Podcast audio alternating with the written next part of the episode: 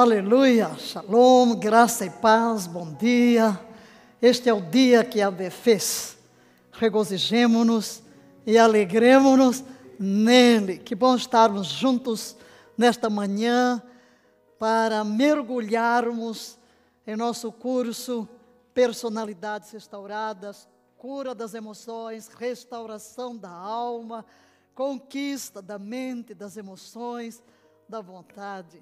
E vamos buscar a presença do Santo Espírito, que Ele nos assista, que Ele nos ministre, que tire o véu dos nossos olhos e o nosso coração seja terra fértil, onde a semente da palavra cairá, germinará e produzirá o seu fruto. Tu és digno, Pai. Toda honra, toda glória, todo louvor, toda adoração sobem do nosso ser diante da tua presença. Graças por mais uma oportunidade de nos congregarmos à volta da tua palavra na dependência do teu espírito.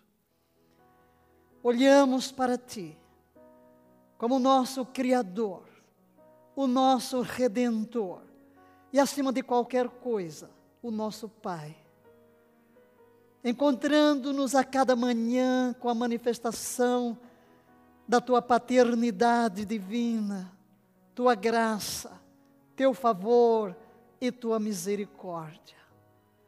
Colocamos diante de ti estas próximas horas, quando mergulharemos na tua palavra, quando buscaremos encontrar o caminho da harmonia em nosso ser o retorno ao lugar original, o retorno à posição para a qual fomos criados, para o teu louvor e glória. Que o teu doce Espírito, neste momento, venha assistir a cada ouvinte, tirando o véu dos olhos, trazendo o espírito de revelação. E o que palavras não podem traduzir, que tu mesmo imprimas. E enquanto a tua palavra é liberada, esta palavra que é espírito, que é vida, que é espelho, que é martelo, que esmiuça a penha, possa ir penetrando e liberando vida, poder transformador para que haja uma cura profunda que atinja os recônditos mais profundos do ser, penetrando nos porões escondidos da alma, projetando a tua luz, para que vejamos uma operação do teu espírito que nos transforma de um degrau de glória a outro, para que nos conformemos com a imagem do Senhor Jesus.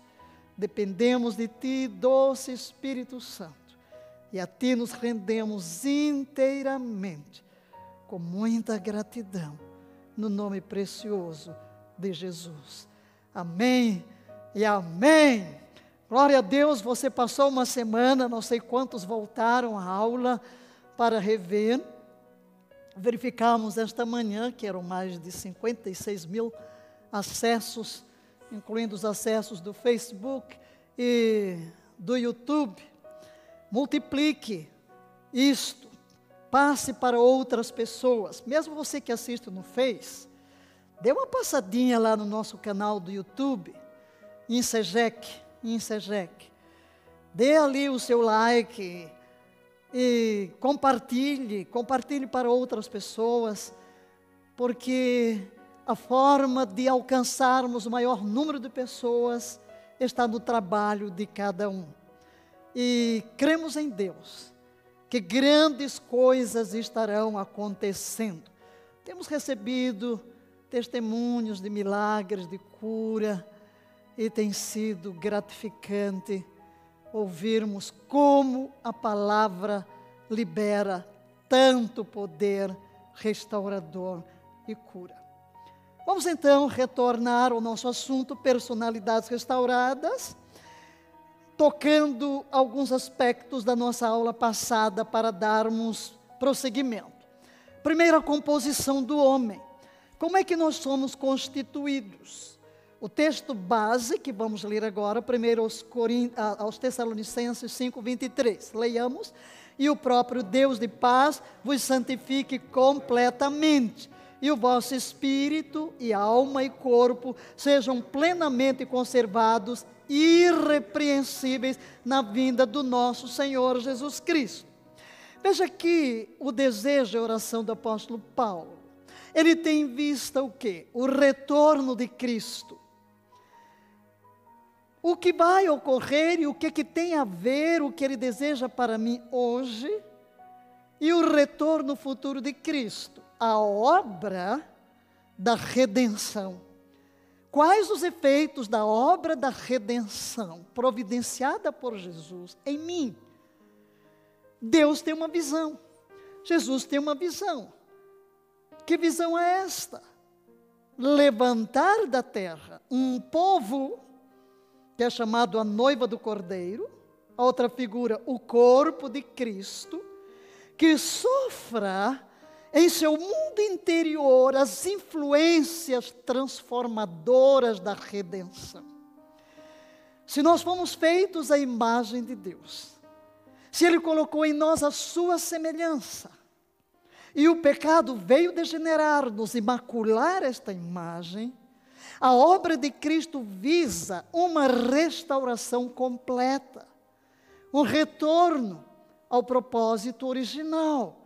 Então, toda a obra daqueles que Deus estabeleceu na igreja, dos apóstolos, os profetas, os evangelistas, os pastores e os mestres, é trabalhar naqueles que chegam ao reino de Deus, de tal modo que a imagem de Jesus o caráter de Jesus seja construído. Por isso ele diz que o Deus de paz vos santifique. Santificar é separar para o uso exclusivo. E aqui tem o sentido de uso exclusivo de Deus. E esse completo, quando é que somos completos ou qual a composição do ser humano? Ele então cita espírito, alma e corpo. Isso quer dizer que Deus quer trabalhar no ser integral. O espírito, a alma e o corpo. Por isso, a nossa declaração que vamos ler. Eu sou um espírito, possuo uma alma e habito em um corpo. Eu sou um espírito, eu possuo uma alma e eu habito em um corpo. Agora, se Deus quer trabalhar no homem integral, como é que isto é operado? Quem opera em cada uma destas áreas? Estamos recordando alguns pontos abordados na aula passada. Então vamos repetir. A primeira que vimos foi que o Espírito Santo recria o nosso espírito, tornando-nos filhos de Deus. Então, aqui a obra em nosso espírito é uma obra de recriação, de regeneração. E quem efetua esta obra é o Espírito Santo, exclusivamente o Espírito Santo. Em relação à alma, vemos então que a alma, sempre que falamos de alma, falamos de mente, emoções e vontade.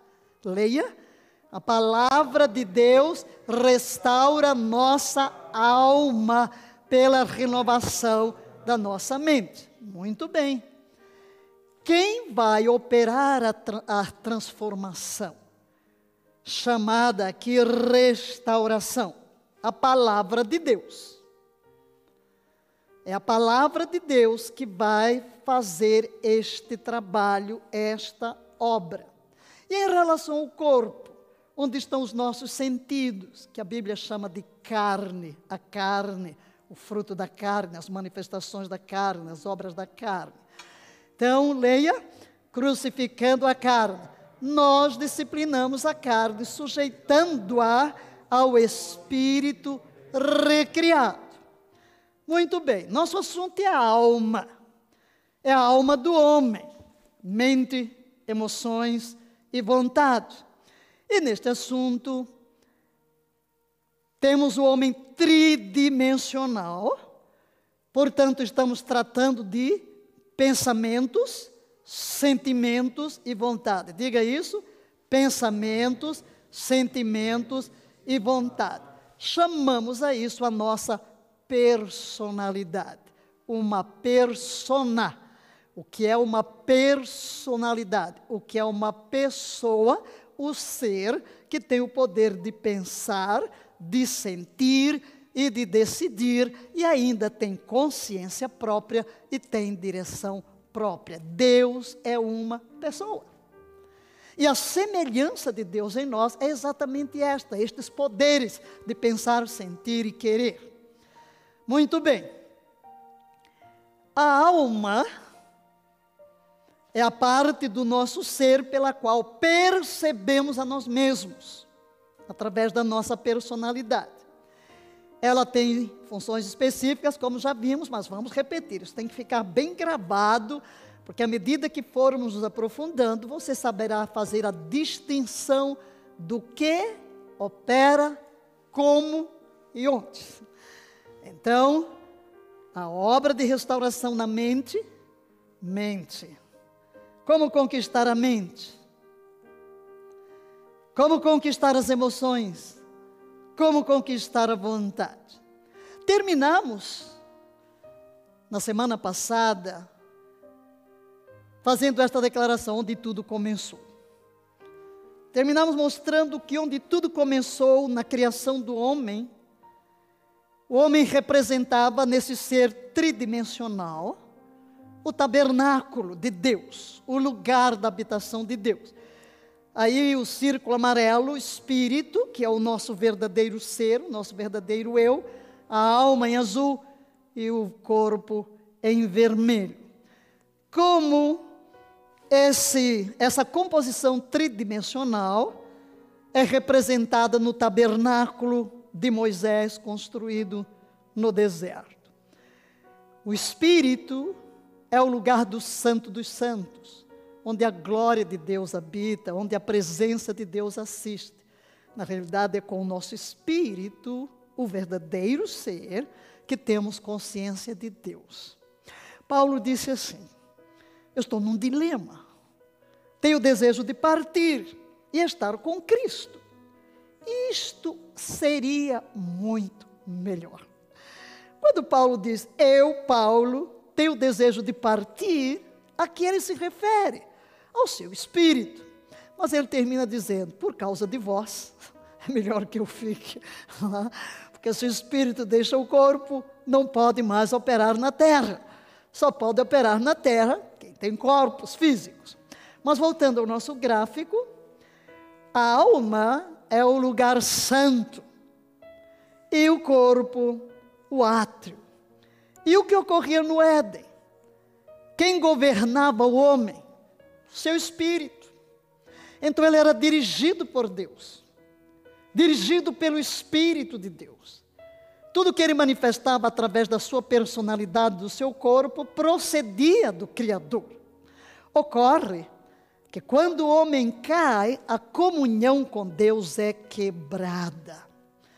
Deus dissera que quando comesse da árvore da vida, da árvore do conhecimento do bem e do mal, quer dizer, ele morreria.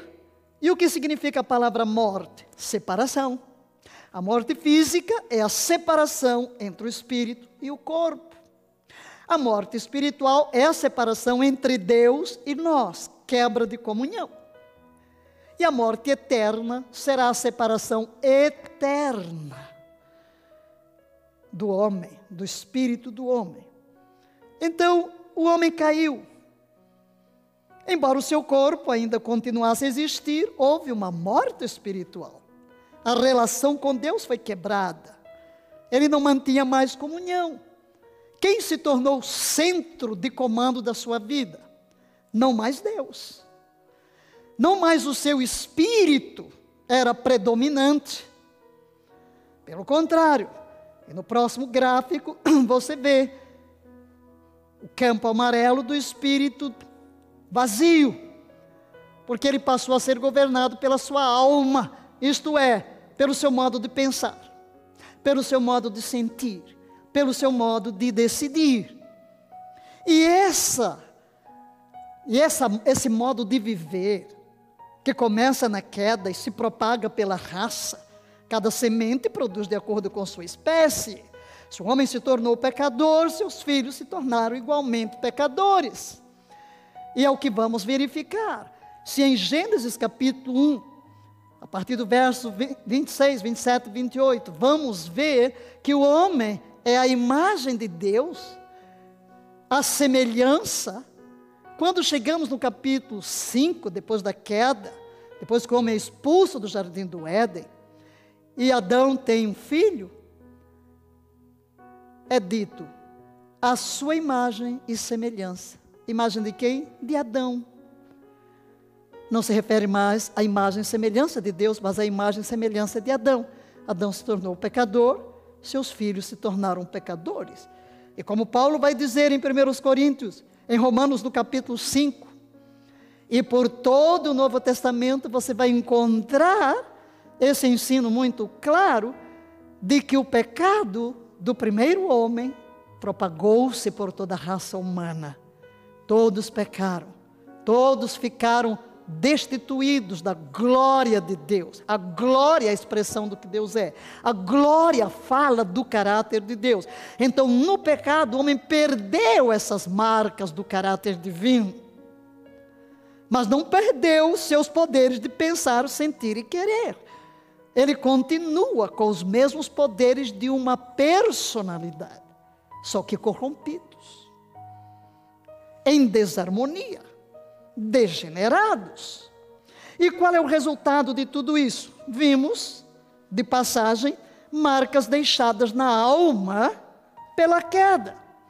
E se analisamos estas consequências desde os primórdios da humanidade até os nossos dias, a despeito de mudanças tecnológicas, mudança de cultura, de hábitos e tantas coisas, a essência do homem, o eu do homem, o ser, o espírito, a alma, continua o mesmo. O corpo de hoje funciona como o corpo de há mil anos, há dois, três, quatro. É a mesma biologia, são os mesmos órgãos, funciona do mesmo modo. A alma também, o espírito também.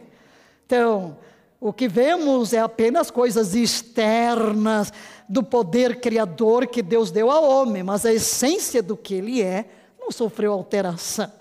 Por isso, a palavra de Deus, apesar de ser um livro tão antigo, continua tão atual e fala a nossa realidade hoje. Né? Então, rapidamente, marcas na mente lembranças desagradáveis, fortalezas, complexos, traumas, insegurança, medo, ferida, sentimento de culpa, nas emoções, sentimentos de rejeição, ódio, ressentimentos, orgulho, soberba, amargura, tristezas, etc, etc. Na vontade, inconstância, falta de iniciativa, indecisão, procrastinação, obstinação, medo de fracassar, derrotismo, vontade frouxa. No corpo, sofre as consequências da enfermidade da alma. Assim, a alma é afetada, todo o corpo, todo o espírito, tudo isso. Muito bem. Agora, olhemos até aqui uma visão geral de onde ficamos para que fique claro o espírito, alma o corpo. Na imagem que você tem aí, apenas ilustrativa, corpo, alma e espírito. Pelo corpo, aí na área do corpo, você tem os cinco sentidos. Eu gostaria muito de fazer uma ilustração, e eu peço licença, apesar de ter jogado aqui a imagem, refletido se faria ou não faria, mas eu vou. Tenho poucas pessoas aqui, três, aliás, não, não mais que isso. Mas para quem vir este vídeo depois, nós estamos aqui debaixo de leis governamentais em tempo de isolamento social. Então eu vou chamar três irmãos aqui, se coloque aqui, um atrás do outro, com suas máscaras, eu vou colocar também. Aqui. Vou colocar uma luva, porque eu vou tocar aqui nos irmãos para fazer uma ilustração, um na frente do outro, isso mantenham a distância. Ok. Muito bem. Vamos imaginar aqui que no primeiro, que está de camisa preta, nós temos o corpo. No meio, nós temos a alma. E lá o último, nós temos o espírito. Com quem nós nos relacionamos? Quem eu vejo? O corpo, correto? Eu estou em contato aqui. Está aqui o Ítalo, eu falo com ele. Mas esse corpo do Ítalo, esse corpo físico, não é o verdadeiro. Quem é o verdadeiro ser? É o nosso espírito humano. Agora, aqui neste corpo você tem cinco sentidos. Você tem a visão, a audição, o olfato, o paladar e o tato. A mente é a sede da alma. Esse corpo físico, né, e o dele é bem, bem esporte, né? Esse corpo é o resultado de quê? Nosso corpo é o resultado do que comemos, do tipo de vida, dos nossos exercícios. Ele é bastante musculoso, a gente já sabe que ele já foi atleta, né? já foi atleta. Né? Mas o que comemos alimenta esse corpo, alimento físico. Mas na realidade, tudo que ele vai falar, tudo que sair da sua mente, não vem do corpo, vem da alma, vem daqui do Jonatas, vem da máscara branca, vem dele aqui. Mas a mente a mente, aqui é a alma, aqui está a mente, as emoções e a vontade. Mas quem manda o alimento para a mente? A alma será o reflexo do alimento que vai para a mente. Quem manda? O que você decide, através das cinco portas da alma, mandar para a sua alma. Com que você está alimentando? Se você vir o nosso gráfico lá na, na tela, aqui você tem os primeiros cinco sentidos. Depois você tem a seta virada para a alma. Então, a pergunta agora é: o que é que eu estou mandando para a alma através dos cinco sentidos? Suponhamos, nós estamos nesse momento da pandemia. O que é que você está lendo? Isso vai lá para a mente. O que é que você está ouvindo? O que é que você está vendo? Quais as informações que você está mandando para a sede da alma? O que você manda para a sede da alma, que é a mente, vai determinar o que você sente. Porque o pensamento desencadeia as emoções. E as emoções determinam as reações. Enquanto isso, está lá o espírito, quietinho, inativo. Olha agora para o gráfico. Se eu, lá no meu espírito, vou tomar uma decisão diferente, ok. Então, aqui no espírito, que é que eu vou mandar para a mente? eu vou deixar que o meu espírito entre em sintonia com o trono. Aí eu vou mandar o quê? Vou mandar a palavra, vou mandar as promessas, eu vou alimentar a alma com o que procede de Deus, da oração, da meditação. Então, o que eu vou ver manifesto aqui vai depender de quê? Do tipo de alimento que eu mando para a alma. Agora vamos imaginar.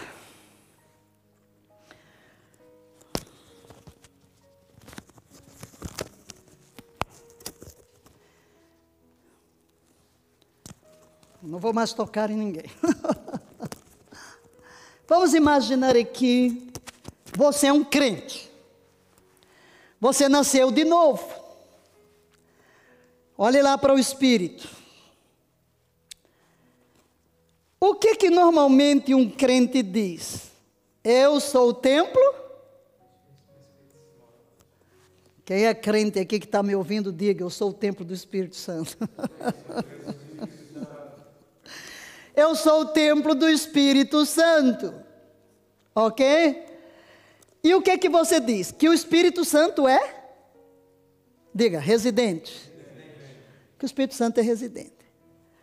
Agora, se o Espírito Santo é residente em seu espírito, olhem lá para a máscara amarela.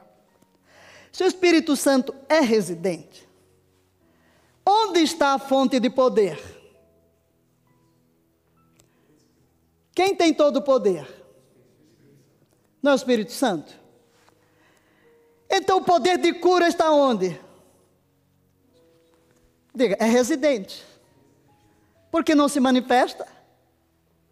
Porque o que você manda para a alma não é alimentado do espírito, é alimentado dos sentidos, o que você vê, o que você pensa, o que você toca, o que você apalpa. Suponhamos que você foi ao médico. Aí ele diz assim: você tem cinco dias para viver. Aí você pega o diagnóstico do médico e manda para sua alma, para sua mente. E a mente olha aqui, os cinco dias para viver. Ai meu Deus, deixa eu preparar o caixão. Como ele se sente? Mal. Que decisões toma? Ele já está vendo a morte.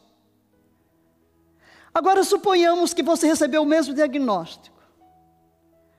Mas aí o que é que você diz? A Bíblia diz: pelas suas pisaduras eu sou sarado. A Bíblia diz: o número dos teus dias eu cumprirei. Eu decreto. Pelas pisaduras de Jesus eu sou sarado. O que vai acontecer? Você está alinhado com o alimento que vem do Espírito. Como você vai se sentir? Cheio de confiança. Como você vai agir? Em fé. Amém? Ok. Pode voltar. Volte agora para o gráfico. Observe bem agora esse gráfico. O que é que você pode ver aí? Em primeiro lugar, você tem o corpo que se manifesta. Cinco sentidos.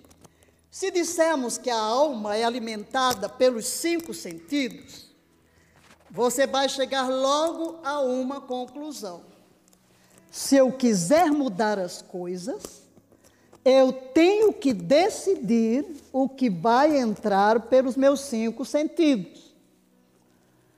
Veja a seta que vai para a alma. Se eu enviar para minha alma o que vem de Deus, a minha atitude será diferente. Correto? Amém? Ok? Então, essa setinha que você tinha aí em laranja, ela indica o quê? O que a minha personalidade vai manifestar através do meu corpo vai depender de onde vem o alimento para a minha alma. Isto é, para a minha mente. Então, por onde começa o processo de restauração. Então você já viu por essa ilustração que não é tão simples falar de cura das emoções. Porque tudo começa onde? Aqui, na mente. Tudo começa na mente. Mas isso num processo de restauração. Mas eu preciso ir a uma fonte que é a base de todas as coisas. Qual é? O espírito. Eu preciso ir à restauração do espírito. Porque se o meu verdadeiro é o meu espírito, então eu tenho que começar pelo espírito. Não adianta você ter lá no seu quintal um limoeiro que todos os anos produz limões e você não gosta de limões, você quer laranja. Se você quer laranja, não adianta ficar arrancando os limões do limoeiro, você tem que plantar o pé de laranja. E ele por si só produzirá laranjas. Então, eu preciso primeiro lidar com o meu verdadeiro ser, que é o meu espírito. A Bíblia chama isso de um novo nascimento. Diga, toda transformação, permanente, parte de dentro para fora. Não há mudança real, não há se não for de dentro para fora. Então nós precisamos ir à raiz. Então a restauração do espírito é o novo nascimento. Em outras palavras, Deus no centro da vida. Diga isto: Deus no centro da vida. Voltamos à imagem que apresentamos há pouco do lugar santíssimo. A restauração do espírito é trazer de volta ao centro. A restauração do espírito é tornar o nosso espírito humano, nascido de novo, ao lugar de comando, ao lugar de controle da nossa vida. O texto de Gênesis 1:26, que vamos repetir, Deus disse: "Façamos o homem a nossa imagem e semelhança". O que é que Deus quer nesse processo de trabalhar a restauração, a cura interior? Na realidade, é consumar uma visão exposta em Efésios capítulo 5, versos 25 a 27 que vamos ler. Cristo amou a sua igreja e sacrificou-se por ela, a fim de a santificar. A santificar. Que é isso? É uma referência à regeneração do espírito. Cristo me amou, Cristo se sacrificou por mim com um objetivo: arrancar-me das trevas, levar-me ao seu reino, abrindo caminho de um novo nascimento, de uma recriação do meu espírito, que é chamada regeneração, gerar outra vez, gerar do espírito. Para ele, prosseguindo a, a leitura, tendo-a purificado com a lavagem da água pela palavra. Veja agora, essa expressão, ele nos purificou e está nos lavando pela água da palavra. Olha aqui a palavra isso refere-se aqui à restauração da alma, como vimos há pouco. A palavra de Deus restaura a nossa alma. E já vimos na aula passada que restaurar é devolver o estado original, reparar os danos ocorridos para que se volte ao esplendor original. Prosseguindo a leitura do versículo a fim de apresentá-la a si mesmo como igreja gloriosa. Sempre que nos depararmos com a palavra glória, temos que pensar na manifestação do que Deus é, o que Cristo revelou quando estava aqui na terra.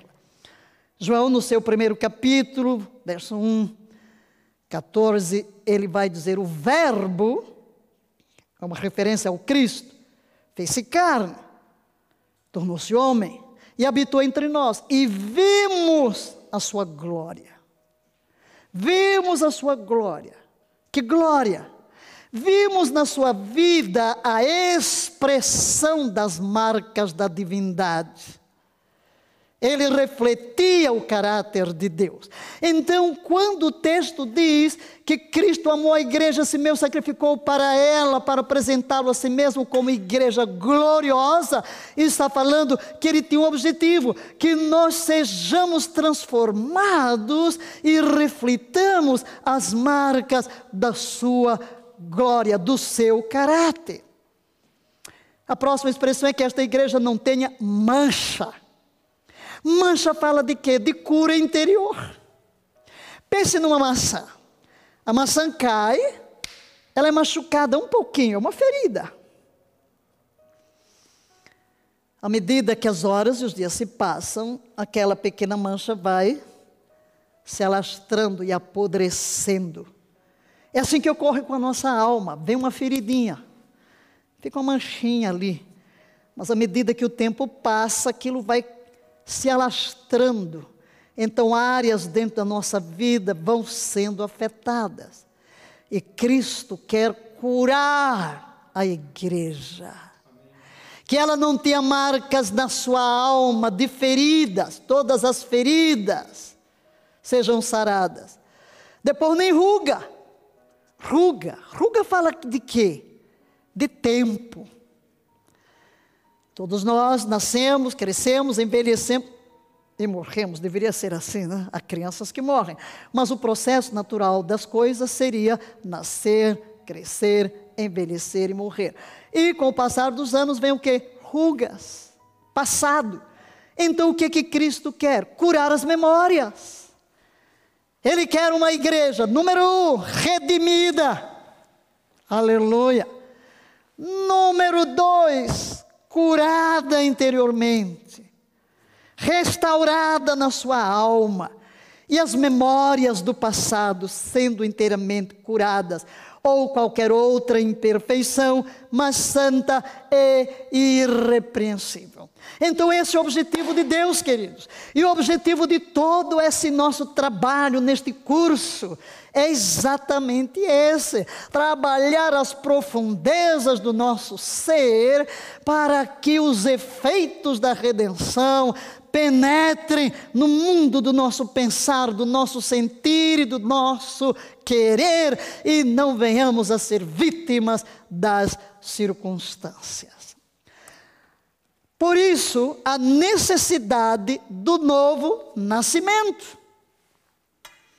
Por isso, hoje não tenho como evitar tocar no essencial. Ainda que ao longo do nosso curso o foco seja a alma, é inevitável que partamos de um princípio que é a base de tudo: o novo nascimento. Porque se o meu espírito não for recriado, eu não encontrarei forças, habilidade divina, eu não terei recursos espirituais para vencer os problemas da alma eu tenho que ir à raiz. Então, algumas considerações. Primeiro, o homem perdeu a glória de Deus. É, nós colocamos duas imagens aí, são figuras que falam de coisas opostas. Uma, um homem bastante elegante, perfeito, não?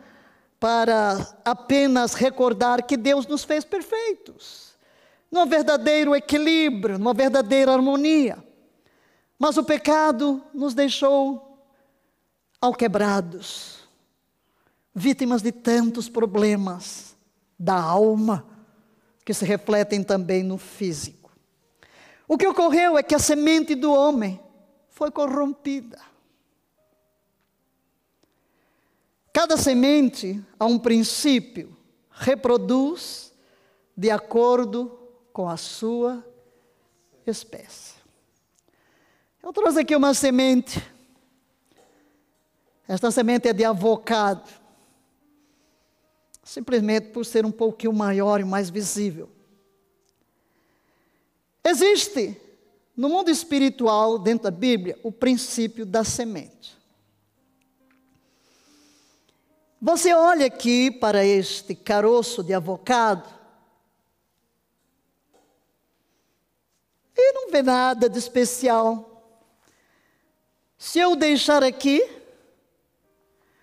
ele vai secar, secar, secar, e nunca passará de uma semente, de um caroço de avocado. Todavia, dentro dele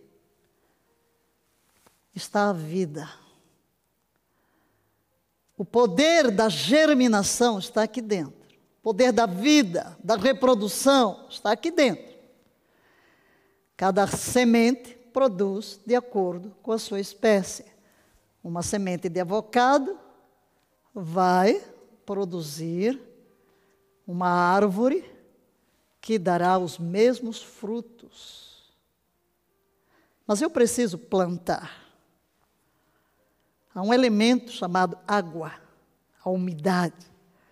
Mesmo que eu tome, vamos dizer, um algodão, alguma coisa, e coloque um pouco d'água e envolva, e coloque lá no escuro, representando que ele está escondido na terra, esse poder de germinação começará a operar. Ok? A palavra de Deus é chamada de semente. Dentro da palavra está o poder da vida. Mas a água é o símbolo do Espírito Santo. Para que a semente reproduza, eu preciso da semente, mas da água. E juntando a semente com a água, a vida se manifesta. No mundo espiritual, é a mesma coisa. A palavra de Deus é uma semente. O Espírito Santo toma aquela semente. E da união entre o Espírito Santo e esta semente, a vida se manifesta, germina, brota. Correto? O que é o novo nascimento? O novo nascimento é uma experiência pela qual em nosso espírito humano é plantada uma semente. Que semente? A palavra de Deus. Que palavra? Jesus. No princípio era a palavra, a palavra estava com Deus e a palavra era Deus. É uma referência a Jesus, ele é a palavra viva, que se tornou humana para nos encontrar. Então eu recebo a palavra de Deus, ela é plantada dentro de mim, no mundo espiritual. O Espírito Santo vem, cobre esta palavra, de repente dentro de mim da união entre o Espírito Santo e a palavra de Deus, a vida do Filho se manifesta e eu nasço como filho de Deus. O novo nascimento ou conversão é uma metamorfose. Vamos imaginar aqui esta imagem que colocamos na tela. Com a declaração, Cristo veio para efetuar uma plena redenção, começando pelo novo nascimento. Aí na tela você vê uma sequência: primeiro, uma lagarta presa a um galho. A lagarta é feia, ela rasteja, asquerosa. Toda a natureza de uma lagarta impele para o chão, para baixo. Mas algo ocorre misteriosamente, você vai ver os diversos processos. Há um casulo que começa a ser tecido em volta desta lagarta. Depois ela está totalmente oculta. Você vê aí a imagem totalmente verdinha. Ela se escondeu. Onde está a lagarta? Não veja, não a vejo. Depois ela vai mudando de cor. Em um belo dia, aquele casulo se rompe e o resultado final é que sai uma linda borboleta. Qual a diferença entre a lagarta e a borboleta? Incrível. Uma não se parece com a outra, né? A natureza da lagarta impele para baixo. A natureza da borboleta a impele a alçar voos. Querido, querida, novo nascimento é isso.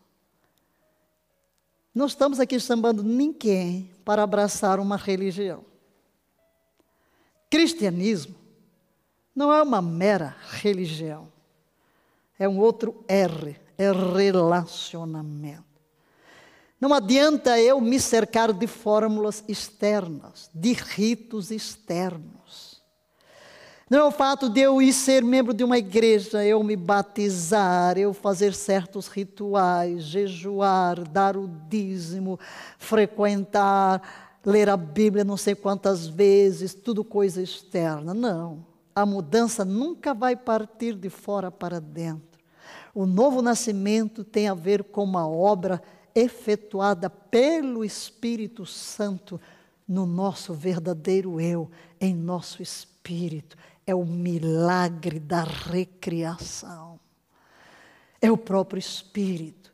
Vamos tomar agora a imagem da metamorfose. Eu estou me expondo ao Espírito. Minha natureza pecadora, eu nasci em pecado, como diz Davi. Eu já nasci em iniquidade. Eu já nasci em pecado. Em iniquidade me concebeu minha mãe, quer dizer, de natureza sou pecador. Mas à medida que a palavra de Deus é plantada em mim, o próprio Espírito Santo, com as verdades da palavra, vai tecendo um casulo à volta do meu espírito. E de repente a vida que está contida na palavra que é plantada em mim, rebenta germina eu nasço de novo. Todo meu ser quer alçar voo às alturas. Eu nasci de novo. Há uma mudança dentro de mim. O que eu amava antes, não amo mais. O que eu desprezava antes, não desprezo mais. O véu foi rasgado, o muro de separação caiu Dentro do meu espírito há um clamor, Abba, Pai. A presença de Deus vem, o céu desce, entra e permanece em mim. Eu sou uma nova criação, a vida está dentro de mim. Nasci como filho do Deus vivo. Eu não sei como isso se operou, mas eu sei que sei que algo ocorreu dentro do meu ser. E as pessoas pelo lado de fora começam a dizer: Uau! Que aconteceu com você? Está amando? Sim, eu encontrei o verdadeiro amor, encontrei a verdadeira razão de viver. Eu nasci de novo. Aleluia! Jesus fala de novo nascimento conversando com Nicodemos. Quando Nicodemos chega para Jesus, ele diz: é necessário nascer de novo. Ele disse: Uau, nascer de novo? Como? Eu sou um velho, eu vou voltar ao ventre da minha mãe e nascer segunda vez? Jesus disse: Espera ainda, rapaz, tu és mestre Israel e não entendes estas coisas. Quem é nascido da carne é carne. E aí você pode ver a imagem. Jesus diz: quem é nascido da carne, vamos ler? Quem é nascido da carne é carne, mas o que é nascido do espírito é espírito. Então, essas duas imagens apenas ilustrativas para lhe mostrar. Nós tivemos um nascimento. Como foi esse nascimento? A semente física humana do nosso pai foi plantado no útero da nossa mãe. Quem? E ali a semente que foi plantada deu origem a um novo ser. Nascemos. Jesus chama isso o nascer da carne. É o nascimento físico, biológico. Da mesma forma, vem o nascimento espiritual. O que é nascido do Espírito. A semente de Deus é plantada no nosso útero espiritual, é o nosso espírito. E o Espírito Santo gera em nosso espírito um filho para Deus nascidos do Espírito. Eu nasço como filho do Deus vivo. Eu nasci, trago o DNA do meu pai físico. Hoje você pode saber quem é o pai, porque todo filho tem o DNA do pai, a semente que lhe deu origem. Traz as suas marcas genéticas, até enfermidades, heranças espirituais, emocionais, físicas, psicológicas, genéticas. Agora, o novo nascimento é essa experiência em nosso espírito que estava separado de Deus. Nascemos como filhos. E Jesus disse o seguinte, comparando o que é este novo nascimento: o vento sopra onde quer, ouves a sua voz, não sabes de onde vem nem para onde vai. Assim é todo aquele que é nascido do Espírito. De que cor é o vento?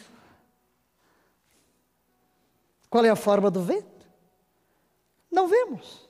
Não sabemos, mas nós sentimos. Está ventando. Você viu? Não, estou sentindo. Há uma manifestação. A mesma coisa dentro de nós. Não conseguimos descrever, não conseguimos perceber, mas os efeitos estão aí. Então, querido, o que é que você precisa para nascer de novo? Número um, reconhecer que é pecador, que está perdido e que não pode salvar-se a si mesmo.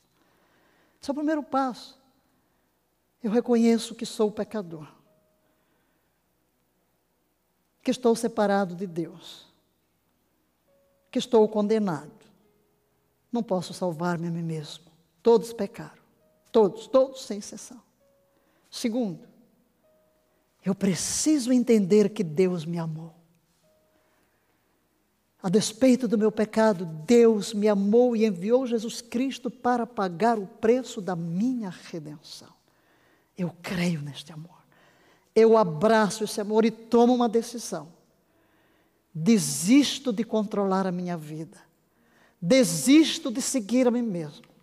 Senhor Jesus, eu olho para a cruz do Calvário e reconheço que eu estava ali era o meu pecado, a minha maldição, minhas quedas.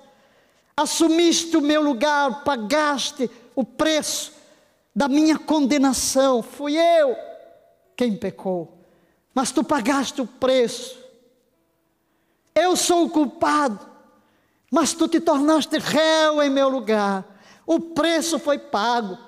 Eu abraço, eu recebo, eu renuncio a mim mesmo, renuncio à carne, renuncio ao mundo, renuncio ao diabo e te convido a entrar na minha vida, ser o meu Senhor, ser o meu Salvador. Aleluia. Quando você faz isso, você está dando um sim a Deus. E Ele mesmo, pelo seu Espírito, faz a obra dentro de você. E você sabe que tomou uma decisão. não vai voltar atrás. Há bênçãos decorrentes dessa sua atitude. Vamos só mencioná-las. Primeiro, quando você nasce de novo, tem a vida eterna. Diga, tem a vida eterna. A, vida eterna.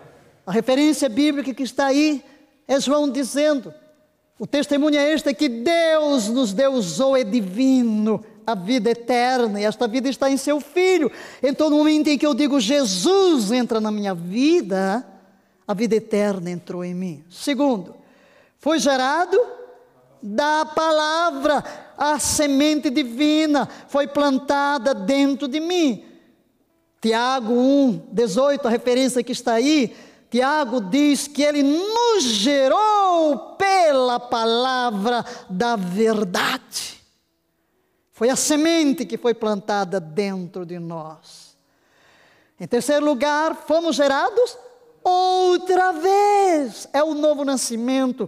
1 de Pedro 1, 23 vai dizer que sendo gerados de novo pela semente incorruptível, que é a palavra de Deus, gerados de novo, nascidos de Deus. Em 1 de João 3, 9 diz que somos nascidos de Deus e por causa disso, sua semente permanece em nós. A outra bênção é a coparticipação da natureza divina. O texto de 2 Pedro 1,4 diz que nós nos tornamos, pelas suas promessas, participantes da sua natureza. E somos uma nova criação. Efésios 2:10 diz, vai dizer que somos nova criação, feita criatura de Deus criados em Cristo Jesus. É uma vida completamente nova. E em Romanos 8, 29, que nós somos destinados a refletir a imagem de Jesus. Para isto, Deus nos predestinou para sermos conforme a imagem do seu Filho, a fim de que ele seja o primogênito entre muitos irmãos. Amém? E o último texto que queremos considerar em relação à recriação do nosso espírito, segundo aos Coríntios 5:17 que vamos todos ler. Portanto, se alguém está em Cristo, nova criatura é. As coisas velhas já passaram, eis que tudo se fez novo. A melhor tradução seria: se alguém está em Cristo, é uma nova criação. Você já abraçou a Jesus? Então grite: sou uma nova criação. Sou, nova criação. sou filho do Deus vivo. Sou regenerado. Sou participante da natureza divina. A vida de Jesus é residente em mim. Que maravilha. Que maravilha. Então, queridos, vamos encerrar aqui nossos comentários sobre o Espírito, que é a base de tudo, trazendo Provérbios 20, 27, que diz: leiamos, o Espírito do homem é a lâmpada de Avé, ela esquadrinha completamente todo o mais íntimo do coração. Temos uma lâmpada em nosso espírito. Então, em nosso espírito humano, agora vou usar o termo espírito humano recriado. Sempre farei distinção. Todos têm espírito, claro. Só que alguns estão separados de Deus e outros em comunhão. Então, vou usar o termo espírito humano recriado. Quando falo de espírito humano recriado, estou falando do espírito de uma pessoa que passou pelo novo nascimento. Não é que é religioso, viu? Tem muita gente religiosa que nunca nasceu de novo. E por isso não consegue vitória. Como é que eu posso produzir o fruto se eu nem sequer nasci? Eu não posso produzir o fruto do Espírito se nem sequer nasci do Espírito, na é verdade. Mas ok, avancemos, porque agora, ok, muitos de vocês aqui podem dizer: ah, que que é isso, Valnice? Eu sou pastor. Ah, que que é isso? Eu sou professor de um seminário. Ah, eu já sou crente há 50 anos. tudo bem, tudo bem.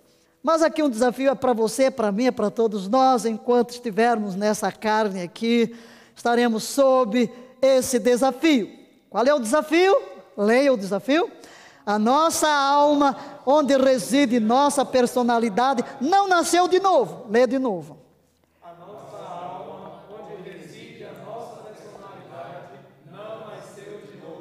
Uau, que notícia triste, hein? Não é tão triste assim. Porque temos recurso em Deus. Se não, leia a segunda declaração. Precisamos submeter-nos ao Espírito Santo para a obra de restauração. Amém? Ok, então, já vimos. Temos na Bíblia dois livros interessantes: Esdras e Neemias. Em nosso livro, a personalidade restaurada, ou personalidades restauradas, nós elaboramos bastante em cima do livro de Neemias.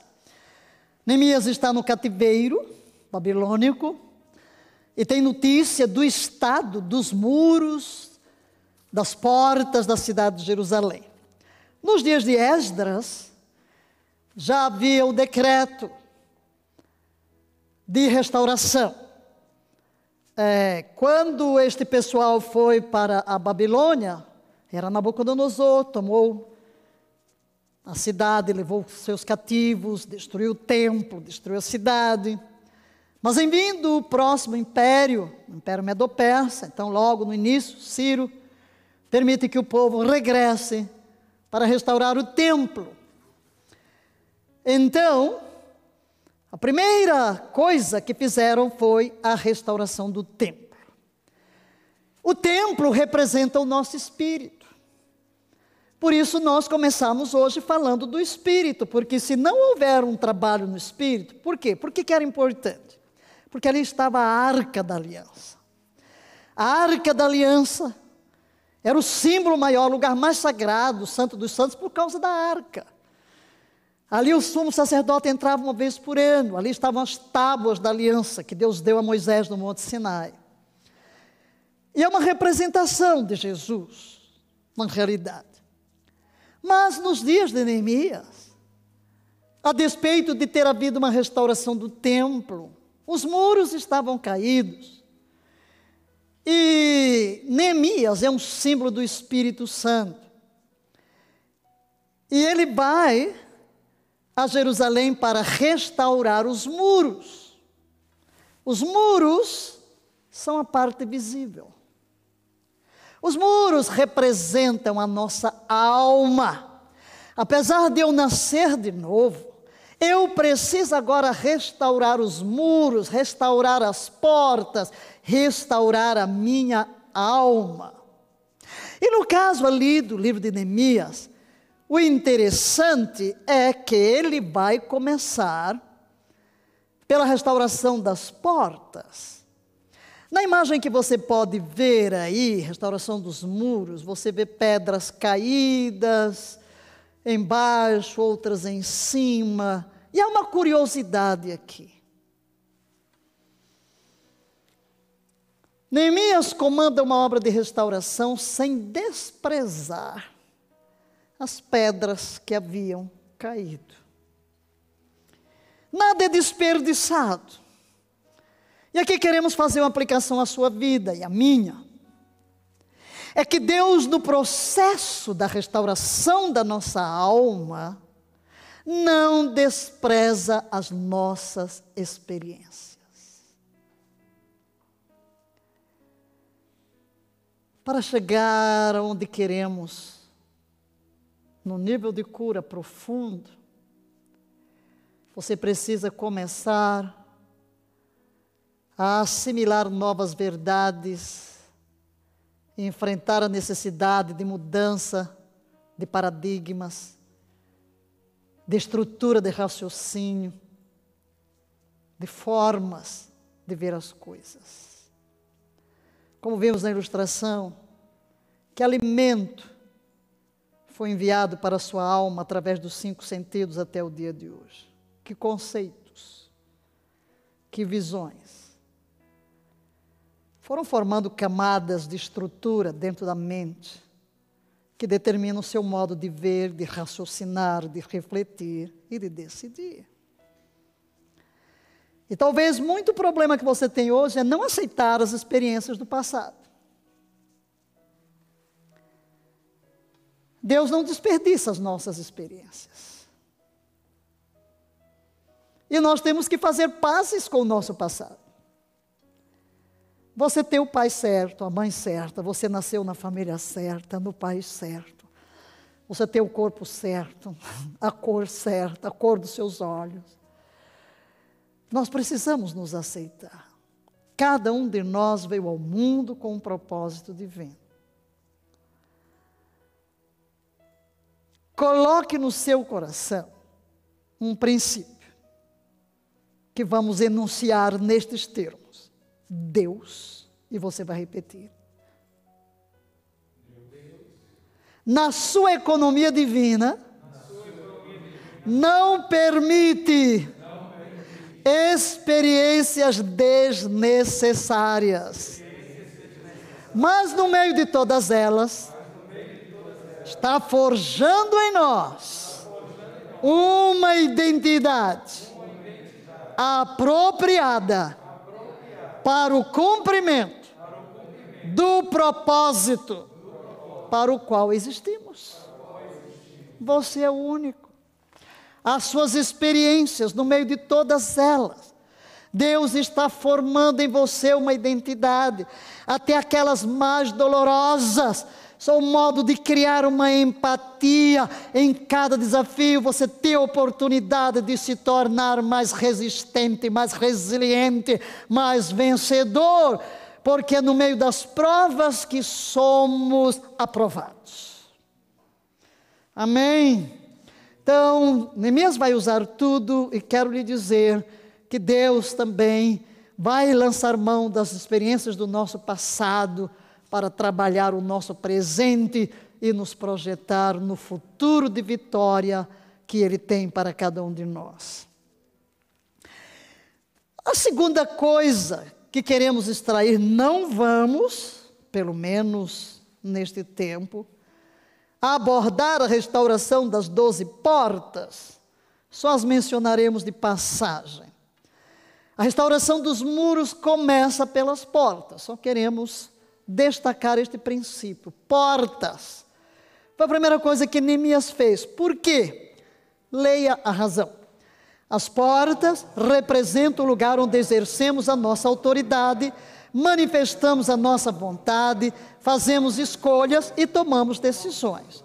Então é o lugar da decisão. Porta é o lugar onde você decide quem entra e quem sai. é a vontade, é o centro de governo, é o centro de comando. Então começaram pelas portas para saber: você não entra, você entra, e nós vamos. Claro, vamos chegar na conquista da vontade, não vai ser hoje. Estamos passando por aqui para dizer que há um processo de conquista. Há um processo de conquista dentro de nós e as portas falam de decisão. Diga, as portas falam de decisão.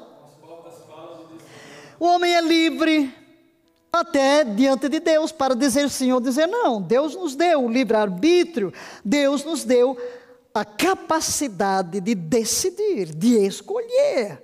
Somos livres para escolher.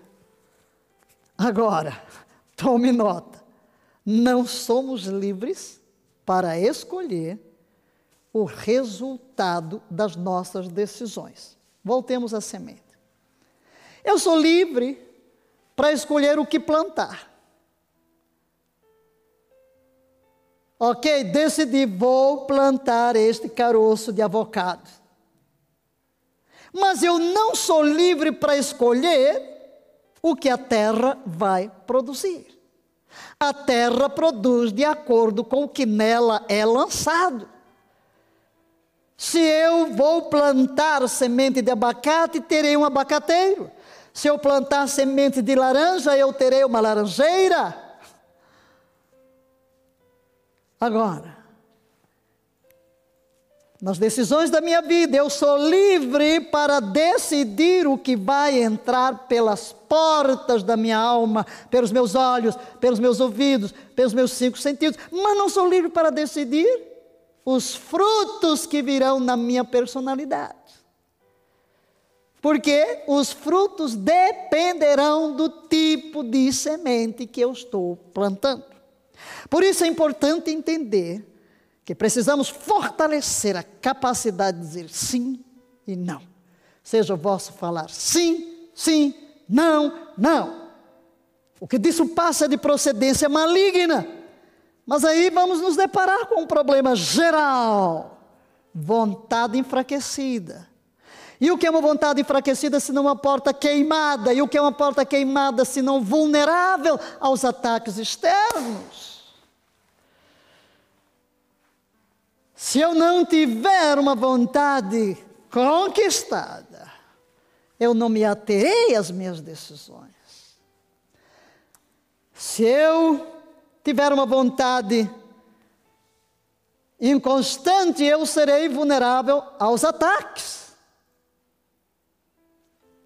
Todavia, se a minha vontade for restaurada, eu terei harmonia com os propósitos de Deus. Portanto, decida fortalecer sua vontade. Diga, eu decido fortalecer minha vontade para restaurar o poder de decisão. E posso lhe garantir que o Espírito Santo ajudará, ajudará. O Espírito Santo nos supervisionará nesta obra de restauração. Levante a sua mão e diga: Ensina-me, ó Deus, pois tu és o meu Deus. Guia-me, guia-me pelo teu caminho Ensina-me a fazer a tua vontade e guia-me pelo teu bom espírito a um terreno plano. Aleluia, abra o coração. Abra o coração. Só mostrando aí Jerusalém, para que você tenha uma ideia. Aí está a cidade, as doze portas à volta, mas o coração de Jerusalém é o santuário, o coração do santuário é o santo dos santos, o lugar onde a presença de Deus habita. Neemias estava preocupado em restaurar as portas e os muros, para quê? Proteger a vida, a vida de Deus. E é o que nós vamos fazer, queridos. Muito bem, você nasceu de novo, você é um crente, você crê em Deus, mas você olha para dentro de si uma desestrutura. Um dia você está bem, outro dia você não está bem. Um dia você está com raiva, outro dia você está rindo, um dia está deprimido, um dia tem fé, outro dia tem desânimo. Ui, ui, ui. Vamos fortalecer-nos e vamos vencer. Amém? Então, dentro do nosso curso, tocaremos em algumas palavras-chave que destacam diferentes aspectos desta obra que estamos chamando de forma geral de cura. Porque já vimos que a palavra curar significa tornar completo. E a primeira delas é restauração. A segunda, conquista. A terceira, cura. E a quarta, libertação. Cite as quatro: restauração, conquista, cura e libertação. O que é a restauração? Já vimos que é o retorno ao estado original. Se lá no começo era espírito, alma e corpo, meu espírito tem a predominância, o que é a restauração? Voltar a colocar as coisas no lugar, meu espírito ter a predominância, governar a minha alma e governar o meu corpo. O que é conquista? Normalmente, quando se pensa em conquista, é tomar alguma coisa que se perdeu. Conquistar é o que? Assumir o controle. Então, nós vamos também conquistar. Vem cá, a mente é minha. Por que, que eu vou deixar vagando? Por que, que a minha mente será escrava e controlada por coisas que vêm de fora? Eu vou assumir o controle da minha mente. Eu vou conquistar a minha mente. Quem determina meu modo de pensar? Lembre, eu sou o meu espírito humano recriado, meu verdadeiro eu, diga isso, meu verdadeiro eu, sou o meu espírito humano recriado por favor, comece a assimilar a diferença de cada aspecto da nossa natureza, para que você saiba o caminho da vitória. Você não é esse corpinho aqui. Ok, toca aí, toca aí em algum canto do seu corpo, tá? Isso aqui é carne, viu? Isso aqui é corpo, é casa. É uma casa de barro que foi feita para você morar na terra. Casa de terra para eu viver enquanto estou na terra. Se nós morássemos na lua, Deus nos teria dado uma casa de lua. Se morássemos no Plutão, Deus nos daria uma casa de Plutão. Mas já que a gente mora na terra, a casa é de terra. E essa casa de terra vai um dia cair e virar terra. Alô? Então isso aqui não sou eu. Hum, eu preciso entender essas coisas. Por quê? Por que, que você vai gastar a vida para cuidar dessa terra?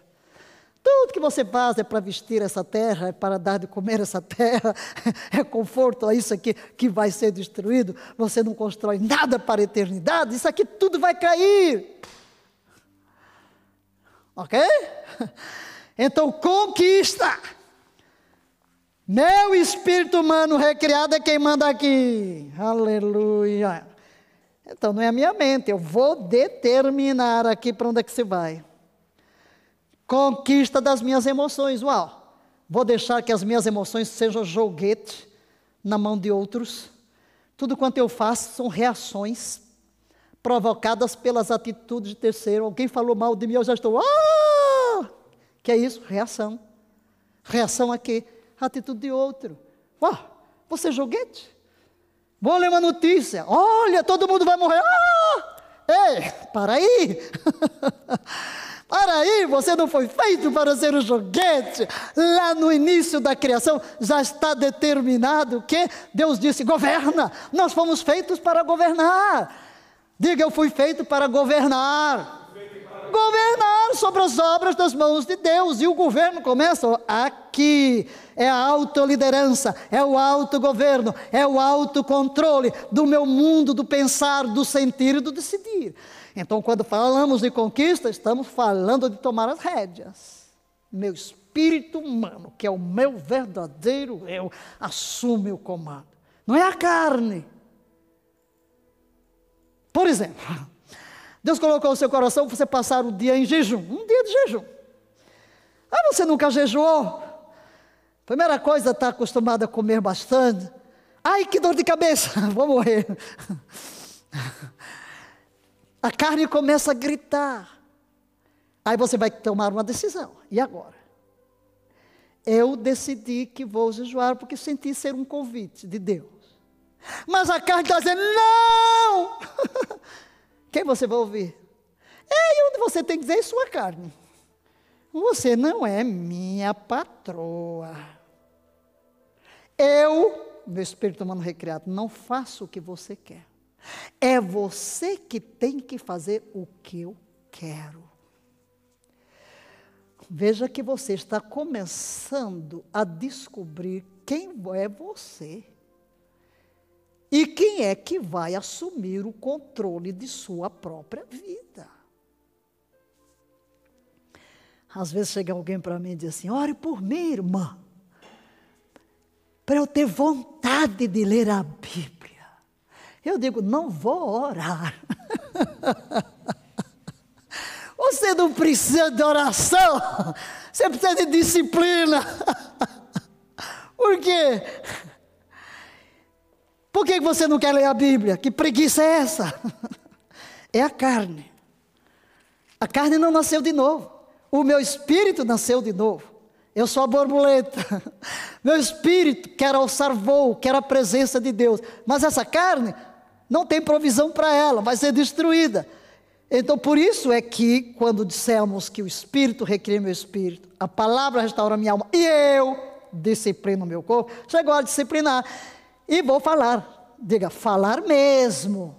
Não é pensar, não, viu? Falar, abrir a boca, verbalizar. Pode falar com você mesmo, com sua carne, né? Você assume o controle. Sua engraçadinha, não quer ler a Bíblia, pois agora você vai ler até ter vontade. Você dá ordem. E vai ler. Ah, mas é que porque quando eu começo a ler me dá sono. Ah, é, sua engraçadinha, está com sono, agora você vai ler alto e andando. Quero ver se você dorme.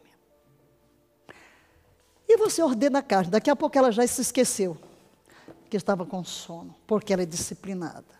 Correto? Então, conquistar é isso, assumir o controle. E vamos tocar nisso, como conquistar a mente, as emoções e a vontade. Cura. Quando falamos de cura, falamos de quê? Tornar completo. Já vimos que a palavra, Rafa, tanto a palavra yaomai no grego quanto no hebraico, rafa significa o quê? Tornar alguém completo. Sim, curar as nossas emoções. Entrar no mais profundo do nosso ser para lidar com as feridas, com as dores emocionais. E libertação? Libertação fala de romper cadeias, quebrar cadeias. Aí vamos entrar com a autoridade que temos então não se assuste, viu? Na hora que eu entrar aqui e começar a romper cadeia, não se assuste não, porque não estou brigando com você não, tá? Eu estou entrando no outro plano para confrontar no mundo espiritual aquilo que tem prendido a sua mente. E vou exercer autoridade, sim, neste curso. Há momentos que vou ministrar o seu coração, mas há momentos em que eu vou entrar no outro plano de quebra-cadeias, exercendo autoridade espiritual para que você seja inteiramente liberto. Então, queridos, a restauração da nossa alma vai envolver a nossa mente, as nossas emoções e a nossa vontade. Restaura minha alma. Eu gostaria de convidá-lo nesta hora a orar, junto com escritores da Bíblia, pedindo a Deus para vir e restaurar a sua alma. O Salmo 23, quando diz que Yahvé, Roi, o Senhor é meu pastor, nada me faltará. Restaura a minha alma. Leia o que está escrito. Yahvé Rafa, restaura a minha alma. No Salmo 80, verso 7, na realidade, por três vezes no Salmo 80, o salmista vai usar a mesma expressão, a mesma oração, mas vamos ler apenas o verso 7, por causa da última frase que queremos explicar um pouquinho. Leia: Ó Yahvé dos exércitos, restaura-nos, faze resplandecer teu rosto, para que sejamos salvos. Salvo, souzo no grego, tornar alguém completo, restaurado, liberto, redimido. Então, quando você faz esta oração hoje, restaura-me, Yahvé. Restaura-me. E é interessante que ele usa aqui o nome de Deus, Yahvé de Sabaote, o Senhor dos Exércitos. Quando lemos a palavra exército, temos que pensar em quê? Batalha. Batalha. Porque eu vou invocar Yahvé de Sabaote para restaurar a minha alma? Porque ela se tornou prisioneira. Ela se tornou prisioneira do inimigo. Então eu preciso das forças do exército de Abé para vir quebrar estas cadeias, a fim de que haja uma completa restauração dentro de mim. No Salmo 38, verso 16, leiamos: Portanto, restaura-me e faze-me viver. Veja que aqui a palavra que ele vai ressaltar é vida. A anterior foi salvação, sozo, redenção, libertação, cura. Mas aqui é vida. E o que é que Jesus disse? Eu vim para que tenhais vida e vida em abundância. Vem restaurar-me, Senhor, para que a vida abundante em mim se manifeste. Em Lamentações 5, 21, restaura-nos a ti, para que voltemos a ti, Senhor. Renova os nossos dias como antigamente. Restaura-me e o que é que ele vai nos dizer? Sim, eu tenho um instrumento de restauração para ti. Salmo 19, 7. A lei de Abé é perfeita e restaura a alma. Aleluia. Agora, meus preciosos, depois de toda essa base, de entendimento. Vamos refletir um pouco sobre o que a ciência afirma. O motivo de estarmos aqui ministrando este curso é que Deus colocou em nosso coração a necessidade imediata de cura, de libertação e de mudança. No meio de toda a crise que a nação e as nações da terra vivem por causa da pandemia da Covid-19. Todos falam que o mundo será diferente. Todos temos que nos acostumar a um novo ritmo de vida, novos hábitos. Mas essa imposição da circunstância de mudanças radicais, imprevisíveis, sem data, sem perspectiva, tem causado muito estresse tem trazido muitos problemas no mundo interior. Por quê? Porque não estávamos preparados psicologicamente. Apenas está a situação exacerbando um problema já universal. Nós vivemos no milênio da multiplicidade de problemas psicológicos, de depressão, de estresse, de enfermidades psicossomáticas. E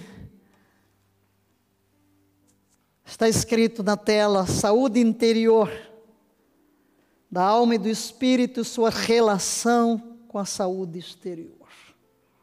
O corpo. Queremos saúde. Todo mundo com medo de pegar o Covid-19, todo isolamento social por causa disso, a imposição das máscaras. Esta manhã, eu li de um comentário do prefeito de Nova York, admirado com o relatório da situação na cidade de Nova York, onde tem havido o maior número de mortes. Vieram os percentuais.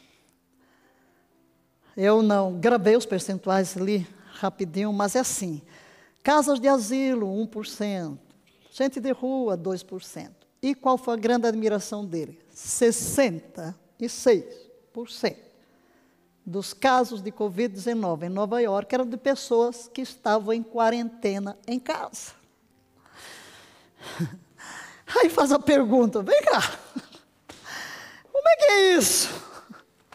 66% dos casos nesta cidade não foi porque as pessoas andavam na rua, não foi porque elas estavam trabalhando, ou porque estavam aglomeradas no asilo. Não, estavam em casa, em quarentena. E qual é a conclusão? Ninguém sabe o que fazer, como diz o ditado português: se correr o bicho pega, se ficar o bicho come. então as pessoas ficam, e agora? Para onde eu vou? E tudo isso começa a afetar o mundo interior. E o nosso curso tem a ver o quê? Aconteça o que acontecer, seu mundo interior não vai ser afetado. Eu não vivo pelo que vejo, pelo que ouço, pelo que sinto, mas pelo que creio. Eu não me movo. Diga após mim, eu não me movo pelo que vejo, pelo que ouço, pelo que apalpo, pelo que cheiro, pelo que provo, eu vivo pelo que creio. Isso quer dizer, eu não sou movido por circunstâncias externas, eu sou movida por experiências interiores que brotam de cima, que brotam do meu Criador, do meu espírito. Meu espírito é central de comando aqui dentro de mim. E o resto tem que se submeter e entrar em harmonia.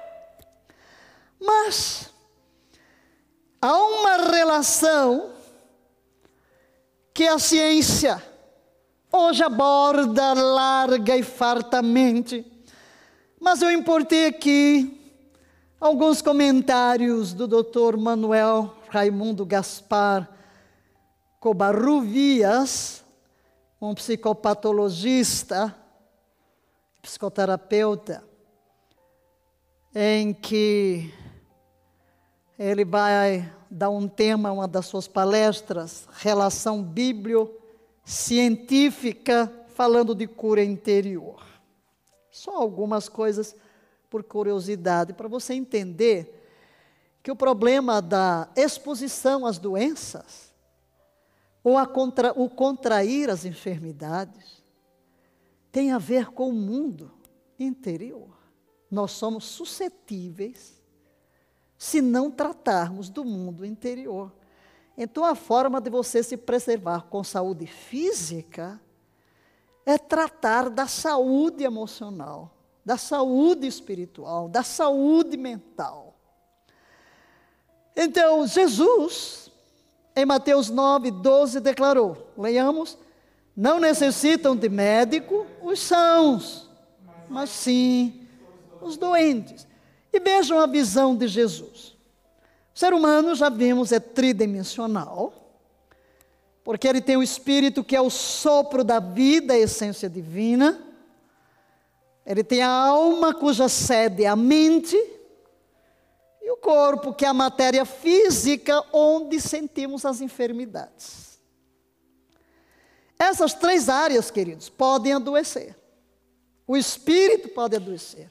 A alma pode adoecer, o corpo pode adoecer, mas os, problemas, as enfermidades do espírito e da alma se manifestam no corpo.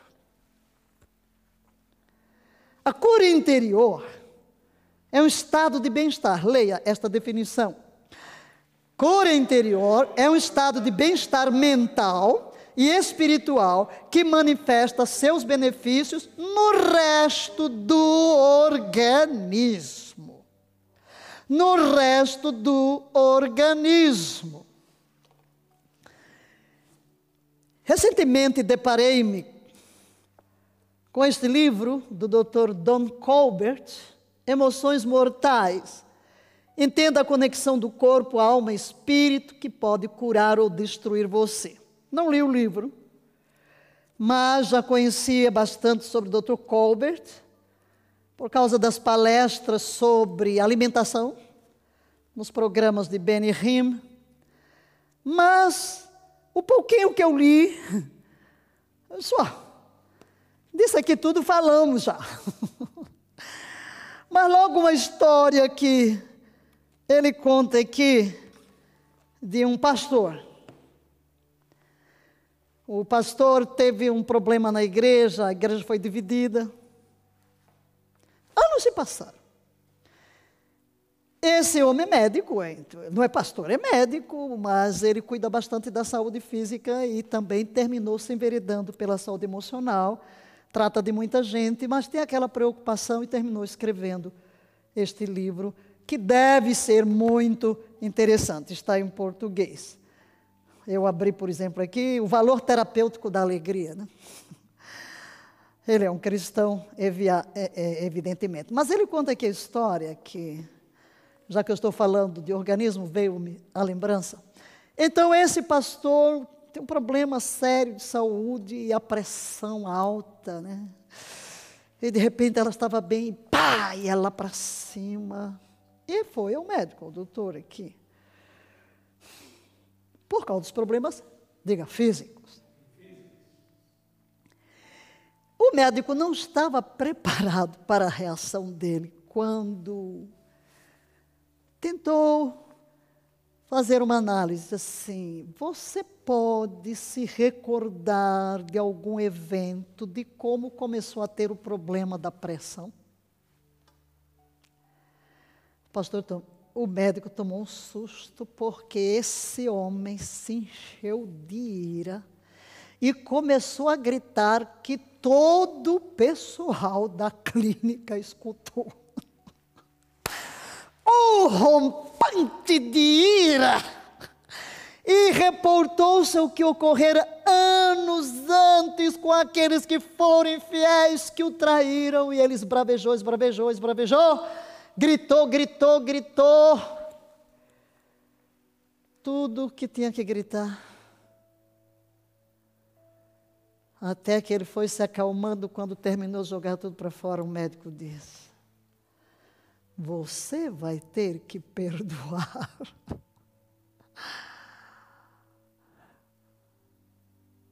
Ele para. Ele diz: Eu sei. Eu sei que eu tenho que perdoar. Ele nunca tinha tido uma chance de soltar os cachorros, né? Talvez pela primeira vez na, vez na vida dele, ele teve uma oportunidade de soltar para fora a ira embutida por anos daquele evento. E o que ocorreu? Adoeceu. E ele disse: Eu sei que eu tenho que perdoar.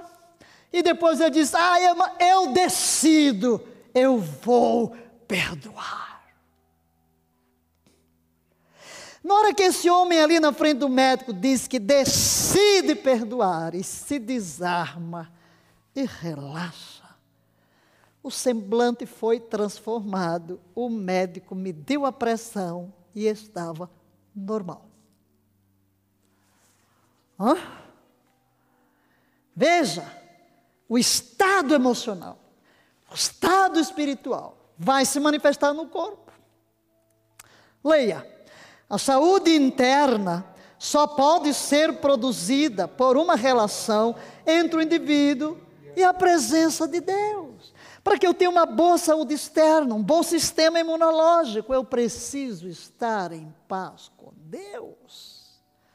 Segundo, leia, a principal causa da doença espiritual é chamada pecado. É o perdão do pecado que me reconcilia com Deus e que me faz ter paz com Deus. Por exemplo, se eu estou com ódio de uma pessoa, eu estou em pecado. Se eu estou querendo me vingar, eu estou me matando. O meu físico vai se ressentir. É um pecado. Leia, por favor, o estado de saúde psicoespiritual é harmônico na pessoa com Deus. Vamos usar agora alguns termos que vamos definir. Psico. Onde você vira a palavra psico, já sabe, vem de psique, de alma. De onde vem a palavra psicologia, psicanálise, psicanalítico. Psicoespiritual tem a ver com o psique espiritual. Leia, o princípio fundamental da saúde interior é a compreensão e a assimilação de padrões e leis divinas. No texto que está citando, Deus vai dizer que eu preciso ouvir Sua palavra, eu preciso guardar a Sua palavra, eu preciso observar. Então, para que eu tenha a saúde interior, eu preciso assimilar os padrões divinos. Por quê, queridos? Deus é o meu Criador. Deus tem as leis através das quais eu viverei em paz, eu viverei bem. Deus quer o nosso bem. Deus tem prazer em nossa saúde, em nossa alegria, em nossa prosperidade. Ele é um Deus de amor. Tudo o que ele tem para nós é bom, é perfeito e é agradável. Qual o modelo que Jesus usou no seu processo de cura? Um modelo perfeito. Jesus ministrou o espírito, Jesus ministrou a alma. Jesus ministrou o corpo, Jesus se preocupou com o todo. E hoje Deus está também querendo que você seja completo. O Espírito Santo quer tocar todas as áreas da sua vida para trazer a plena felicidade, o pleno bem-estar, o pleno equilíbrio interior, que independe das circunstâncias que estão à nossa volta, porque são gerados dentro de nós. Vejamos aqui Jesus em Mateus 4, 24, lemos o texto. E a sua fama correu por toda a Síria e traziam-lhe todos os que padeciam, acometidos de várias enfermidades e tormentos, os endemoniados, os lunáticos e os paralíticos, e ele os curava. Olha como Mateus cita diversos tipos de enfermidades Primeiro, doenças, enfermidades crônicas que produzem dor, físicas, tormentos, enfermidades da alma, bipolares, depressão, transtornos obsessivos, compulsivos, ansiedades, tudo isso está envolvido na palavra tormento. Enfermidades psicossomáticas, psico, psique, soma, corpo problemas no corpo físico gerados no psique, na alma.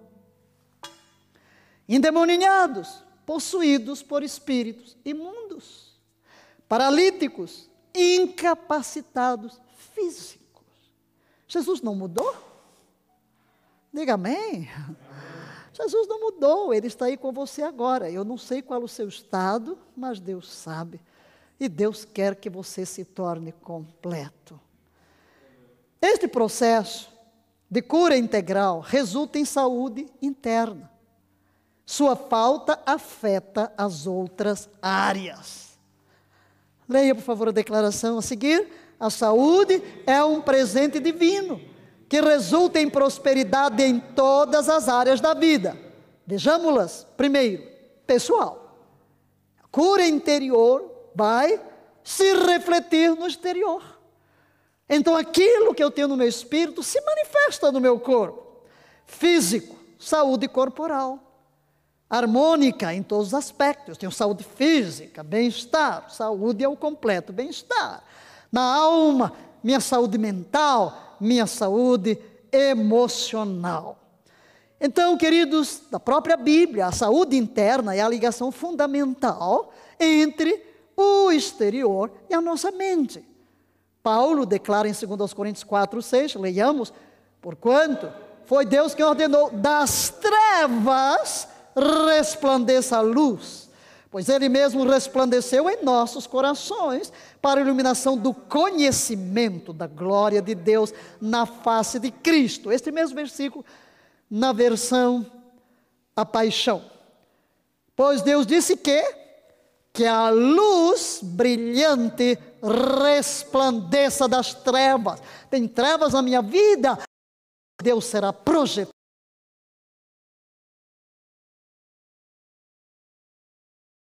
em nós a luz brilhante do glorioso conhecimento de Deus ao contemplar o rosto de Jesus Cristo. Aleluia.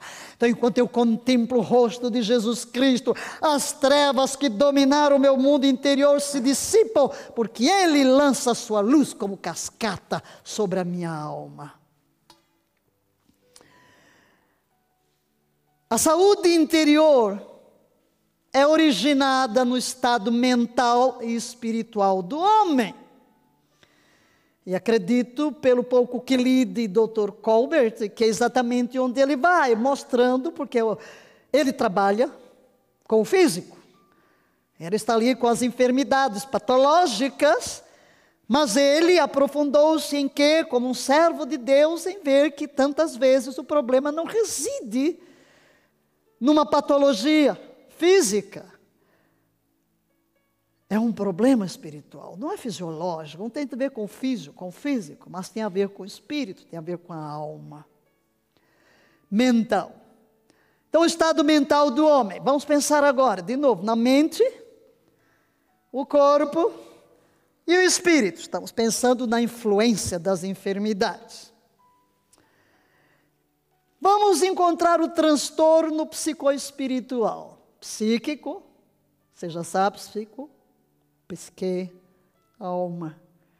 Então, há transtorno espiritual, sim, proveniente do pecado. Psicossomatismo, soma, corpo. Seu corpo está doente. Você se sente doente. Mas você faz os exames laboratoriais e o resultado é tudo negativo. E muitos médicos dizem: ah, você não tem nada. Mas na realidade você está doente. É que muitos médicos estão olhando apenas para a soma. Soma agora no grego, corpo, o lado físico.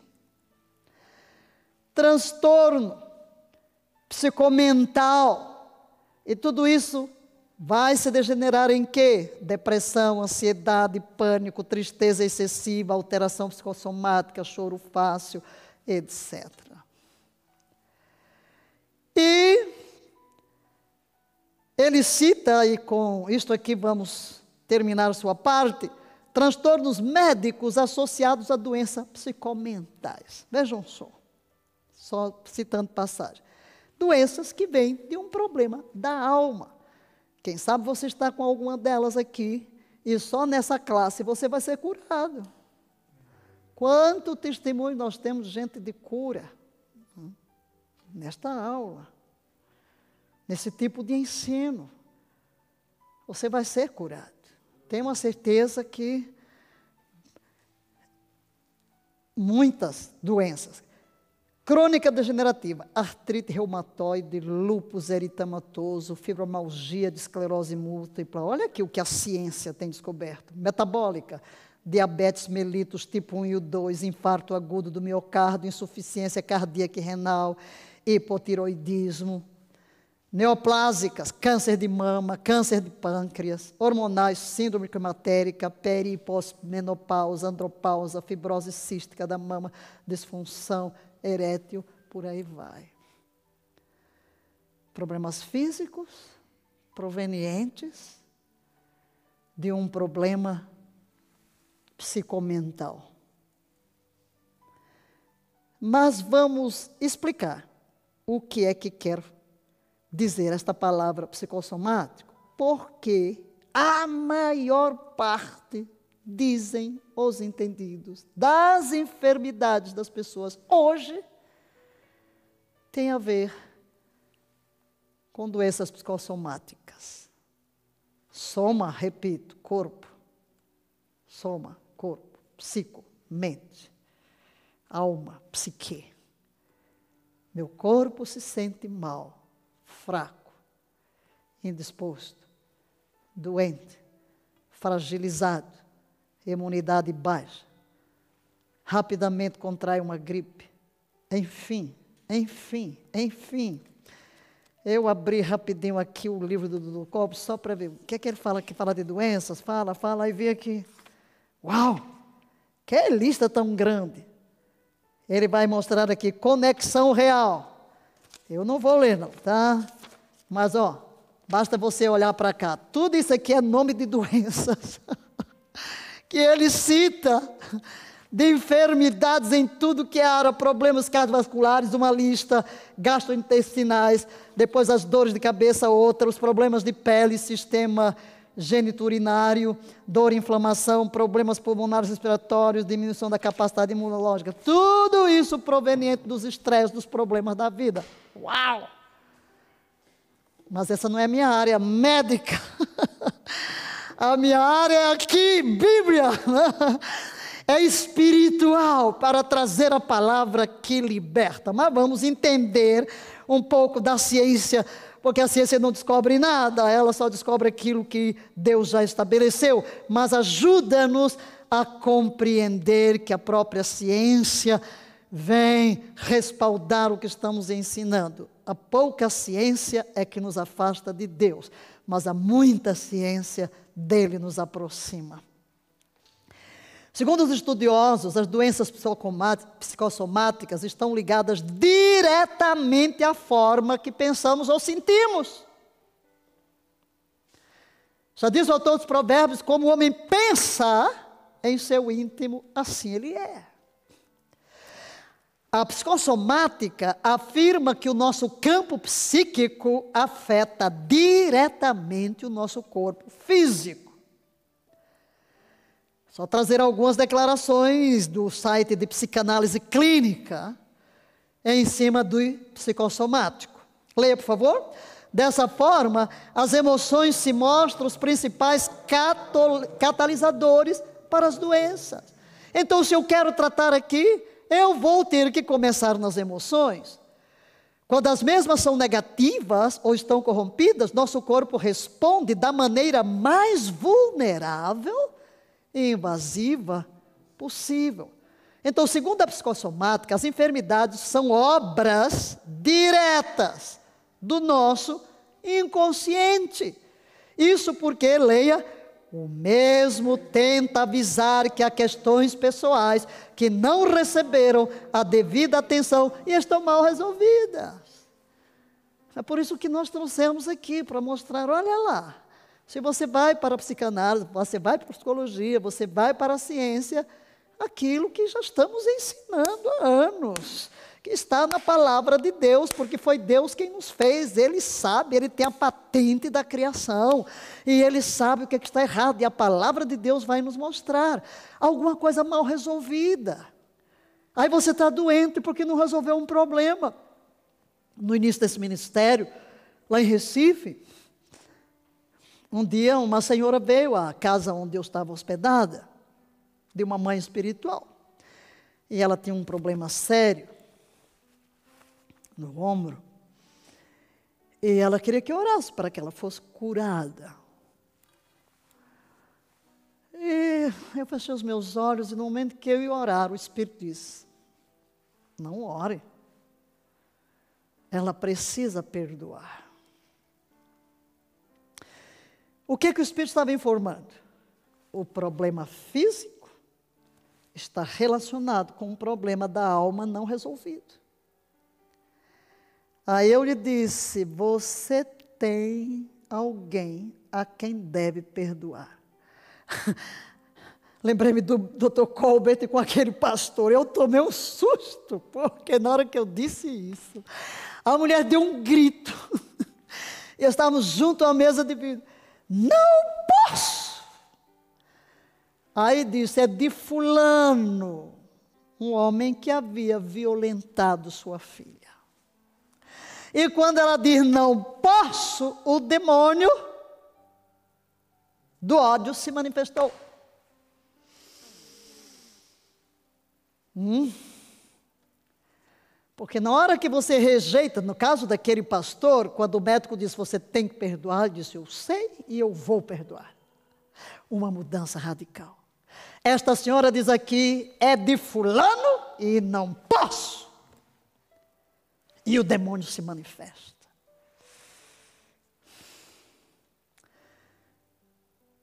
Satanás só constrói fortalezas onde conquistou direitos legais. E os direitos legais são conquistados pelo nosso pecado, pela nossa desobediência aos preceitos, aos mandamentos de Deus. Claro, expulsamos o demônio. Depois que ela se aquietou, fomos ministrando. E ela contou então o que havia acontecido. Realmente era algo muito doloroso, mas não importa. O perdão é o caminho, não podemos deixar as contas do passado. O diabo é um patrão que cobra caro. Graças a Deus, ela perdoou. Eu não precisei orar por cura. Ela foi curada. Quando ela perdoou, foi completamente curada. Então, veja o que vem dizer aqui a psicanálise clínica, que na realidade esses problemas visam por quê? o nosso interior avisa, tem questões lá dentro da alma que não foram resolvidas. E elas vão se manifestar onde? Soma, no corpo. Isso acaba por distorcer o nosso lado emocional, que consequentemente compromete o nosso corpo físico. Nosso lado emocional mostra que há uma deficiência de equilíbrio, mostrando emoções negativas em excesso. Como não reagimos adequadamente a uma situação, acabamos acumulando algo ruim sobre nós. Ademais, a resistência contra mudanças também costuma influenciar nesse caso. Já vimos agora, né? Casos exóticos alguém dar um tiro numa pessoa porque pediu para colocar a máscara. Alguém começar a agredir o motorista porque não pode entrar no ônibus sem máscara. O que é isso? A pessoa resiste à mudança. E aí, é, é, é um problema interior. Qual é o problema? É preciso pôr máscara? Qual é o problema? Mas você, porque não tem o mundo interior resolvido, reage de uma forma negativa. Isso sem contar também padrões que nos limitam no nosso comportamento. Então a psicossomática defende, leia, que nós somos os causadores de nossas próprias doenças, mas também somos a cura. Ok? Se até hoje eu vivi meio desorganizado lá no mundo interior, por que, que você está nesse curso? já deu um bom passo. Você está investindo tempo em reconstruir-se. E você tem o auxílio do Espírito Santo para fazê-lo. Isso pode ser conquistado quando nos dispomos a entender nossa própria história de vida. E isso falamos nós. Vamos fazer uma sondagem. Voltar à gestação e passar um pente fino e ir aplicando a obra do Calvário para uma completa restauração, para uma completa libertação, para uma completa conquista e para uma completa cura. Quando temos compreensão de quem somos, temos maior controle de como reagimos a determinados eventos. Eu estava lendo isso aqui ontem, fazendo uma pesquisa sobre definição de termos nesse site da psicanálise, psicanálise clínica. Olha aqui, olha aqui o que já começamos a dizer, que a base da cura está em quê? Na sua identidade. O que é que vem dizendo a psicossomática? Temos que ter a compreensão de quem somos. Se soubermos quem somos, teremos maior controle. Ok, se eu descubro quem eu sou em Cristo, eu terei maior controle sobre os eventos, sobre as mudanças, sobre as circunstâncias que me cercam. Dessa forma, teremos uma proteção interna maior. Muito bem, queridos. A que conclusões chegamos? Vamos ler apenas as conclusões. Primeiro, leia. A cura interior é parte da saúde integral. Segundo, a perda da saúde interior está sujeita a fatores internos, emoções, sentimentos e pensamentos que produzem alterações orgânicas e mentais que causam processos de enfermidade. Terceiro, o pecado é uma fonte primária para perder a saúde interior, mas todas as doenças psicomentais são produtos do pecado, como a depressão.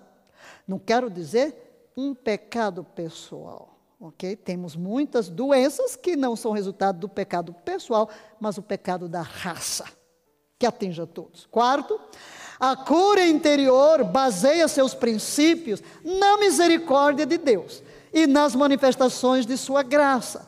Ele sempre busca curar a alma e o espírito, assim como o corpo.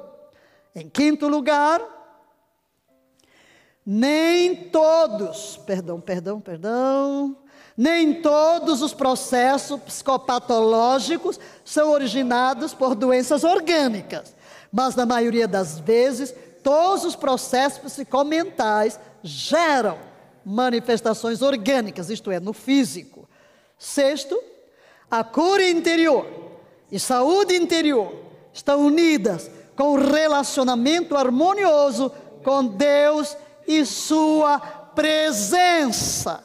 Muito bem, depois desta visão panorâmica de como podemos nos proteger, não será hoje porque o nosso tempo se foi, entraremos a partir da próxima semana na conquista da mente. Ai, ai, ai, maravilha. Nosso foco será a mente. Na mente se agasalham imagens, pensamentos, conceitos, e nós vamos aprender aqui. Já vimos pela ilustração que aquilo que manifestaremos depende do alimento que nós mandamos, se ele vem do espírito, se ele vem do corpo, porque seremos o produto do que nós pensamos. Porque o que eu penso determina o que eu sinto, o que eu sinto determina o que eu faço, e se eu quero mudar, as circunstâncias, eu tenho que começar na mente. Que tal chegarmos diante do Autor de todas as coisas, a suprema inteligência, Deus eterno? Que maravilha é o ser humano criado por ti. Que maravilhosa a nossa estrutura. Mas tantas vezes a nossa falta de conhecimento nos torna prisioneiros e vítimas da nossa própria ignorância.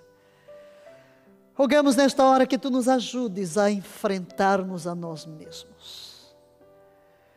Que dês a cada um a graça da autoanálise, da descoberta de nós, da nossa história, do rever a nossa história, do ver o lugar onde caímos de voltar ao lugar onde a dor foi infligida, onde a queda, onde o desvio, mas acima de tudo, o encontro contigo, a origem da nossa própria vida, o Deus de amor, de graça, de favor e de misericórdia.